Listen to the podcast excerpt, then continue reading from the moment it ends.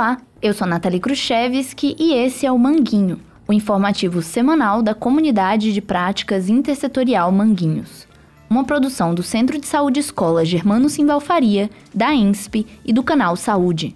Episódio de hoje: Setembro Amarelo.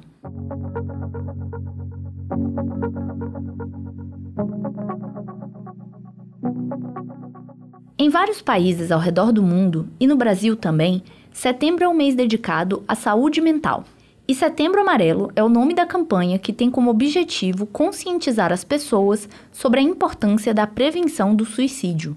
Segundo os dados do Anuário Brasileiro de Segurança Pública, 16.262 pessoas cometeram suicídio no país em 2022. Entre os jovens de 15 a 29 anos, o suicídio aparece como a quarta causa de morte mais recorrente, atrás apenas de acidentes de trânsito, tuberculose e violência interpessoal.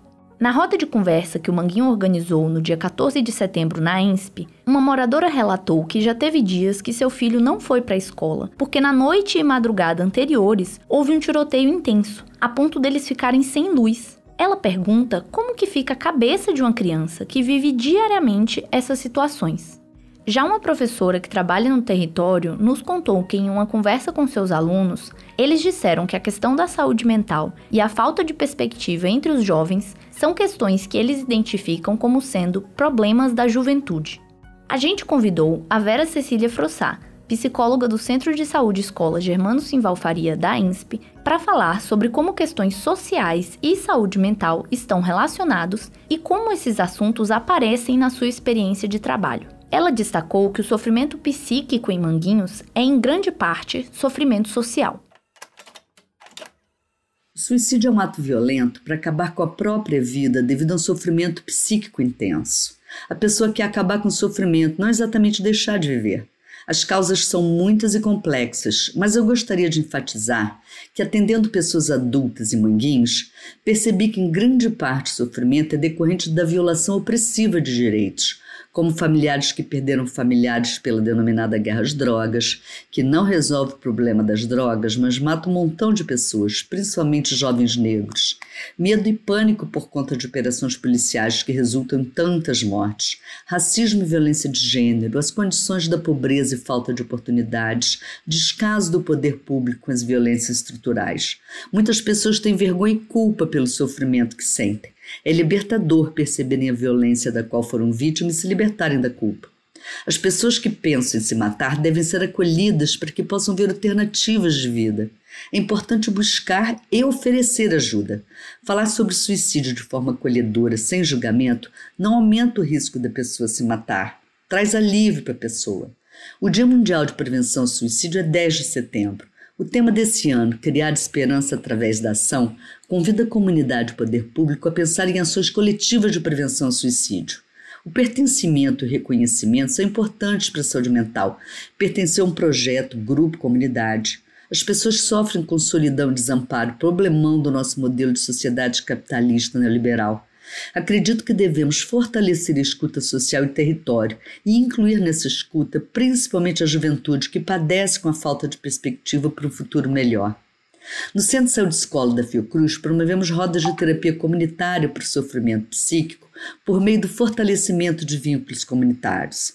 A cada domingo do mês, pessoas do território da Fiocruz estão na Feira Livre de Manguinhos, das nove ao meio-dia, para conversar sobre direitos. Lá está a faixa que seu Bezerra sempre estende o fim do sofrimento, só o poder popular para o povo se libertar. Eu acredito nisso e você. Vamos fortalecer esses e outros espaços de participação social? Nos vemos lá. Um abraço. Em nosso grupo de WhatsApp, quando pedimos que as pessoas falassem sobre o Setembro Amarelo e o suicídio, diferentes assuntos e questões apareceram. O Alexandre Genovez relatou que durante 29 anos lutou para que a sua mãe, que sofria de problemas psicológicos e neurológicos, tivesse acesso a um serviço público de qualidade. Ele cita diferentes instituições psiquiátricas da cidade do Rio de Janeiro que estavam abandonadas e que ofereciam péssimo atendimento. Para o Washington Dutra, é preciso compreender o papel que o capitalismo e o individualismo têm no contexto que levam as pessoas a cometer suicídio. Já Zeolaci Távora nos deu um exemplo de empatia, ao relatar o apoio emocional que ofereceu a uma pessoa que conheceu atravessando o sinal na Leopoldo Bulhões em Manguinhos. A Letícia Maia entrou na conversa sobre suicídio fazendo versos e perguntou poeticamente o que temos em nossos celeiros para semear a fim de reduzir as violências. Por fim, no embalo da Letícia, a Paula Bonato concluiu que temos que zelar muito pelas nossas sementes, principalmente as sociais.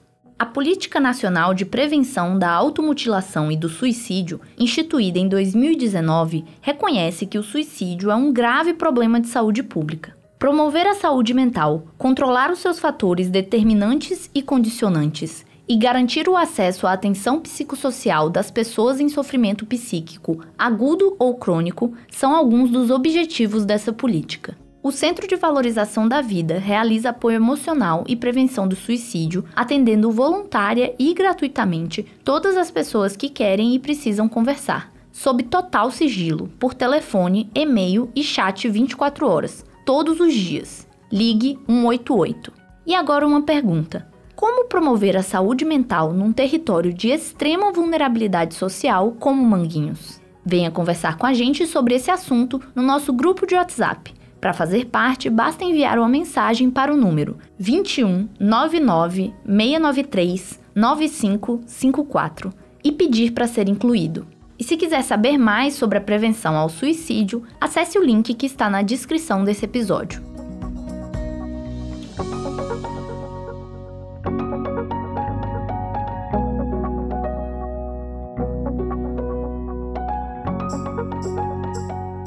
O Manguinho é o informativo semanal da Comunidade de Práticas Intersetorial Manguinhos. Saúde, Educação, Assistência Social e Cultura.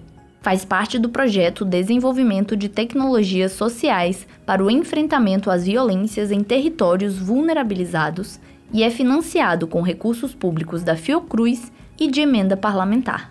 O texto e o design desse episódio são de Douglas Ludens, o roteiro de Franciele Campos a coordenação de Carlos Costa. Locução, edição e finalização, Nathalie Kruszewski. Esse episódio também contou com a colaboração de conteúdo de Vera Cecília Frossá. E não se esqueça de compartilhar esse episódio o máximo que conseguir. Assim você ajuda o Manguinho a crescer e alcançar mais pessoas e lugares. Por hoje é isso. Um abraço e até a próxima.